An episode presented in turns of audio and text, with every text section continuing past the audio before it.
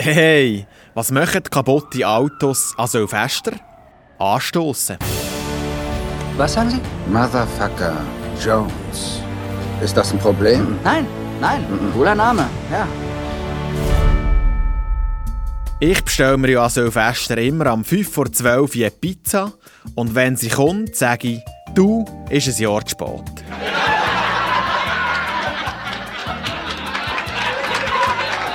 Saletti und herzlich willkommen. Kollege Essig endlich wieder zurück aus der Winterpause. Das ist der zweite Montag und die erste Episode im 24. Ein gutes Neues allerseits. Schön sind ihr auch in diesem Jahr wieder dabei.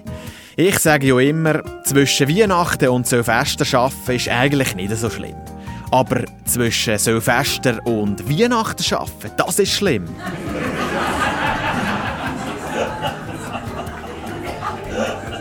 Ein kleiner Fun-Fact: Jahresende heisst auf Isländisch tatsächlich Arslok. Äh, keine Ahnung, wie man es ausspricht, aber mir gibt es dazu eigentlich auch gar nicht zu sagen. Apropos, was haben im Trump seine Haare und ein Tanga gemeinsam? Beide verdecken knapp ein Arschloch. Übrigens, ich habe seit kurzem einen neuen Übernamen. Die meisten Leute in meinem Umfeld nennen mich jetzt Blinddarm. Und wieso? Weil ich völlig überflüssig bin und dauernd gereizt. Und es ist wieder soweit, der berühmt-berüchtigte Dry January. Nach diesen vielen Festessen wird hier und dort ein Zeitchen auf Alkohol verzichtet. Absolut verständlich, aber ich habe in der letzten Zeit so viel Negatives über Alkohol gelesen, dass ich mir fürs neue Jahr vorgenommen habe, einfach weniger zu lesen. Stichwort Neujahrsvorsätze, was ja viele nicht wissen. Heute, vor genau sechs Jahren, sind mir ja alle Weisheitszähne gezogen worden. Der Arzt hat damals gemeint, ich sollte mich unbedingt schonen. Jetzt kleine Frage. Meint ihr, ich kann schon wieder Sport machen oder ist es noch ein bisschen zu früh? Gutes Stichwort. Das Wochenende ist wieder Ski gefahren worden und zwar am Kunisbergli Zaduboden. Gratuliere Odi. Ich hätte eigentlich noch ein paar Skiwitze gehabt, aber die sind glaube ich abgefahren für euch. Ich sage ja immer, lieber eine verschneite Abfahrt als eine verregnete Auffahrt. Aber eben, die Konkurrenz der Schweiz muss sich sowieso immer warm anlegen. Ich frage mich auch gleich, ist im Marco seine Skibrille glänzig oder matt?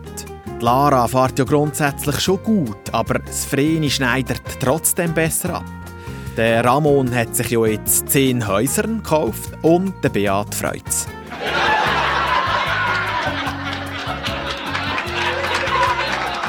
Die Schweizerische Post hat im letzten Jahr zwischen Black Friday und Weihnachten nur gerade 21,6 Millionen Päckchen verteilt. Das ist ja lächerlich. Das sind 3% weniger als im Vorjahr. Ich habe übrigens gerade online ein Huhn und ein Ei bestellt. Ja, ich gebe dir auf jeden Fall Bescheid, was zuerst da war. In dem Sinn, ein ganz guter Start ins Jahr. Kollege Essig jetzt wieder wöchentlich, überall wo es Podcasts gibt. Dankeschön und bis nächsten Montag. Goodbye mit Speck und Ei. Motherfucker Langfinger Jones wäre besser, um Missverständnisse zu Was für vermeiden. Missverständnisse? Kein Missverständnis? Kein Kein Missverständnis. Kommen wir einfach wieder zur Sache.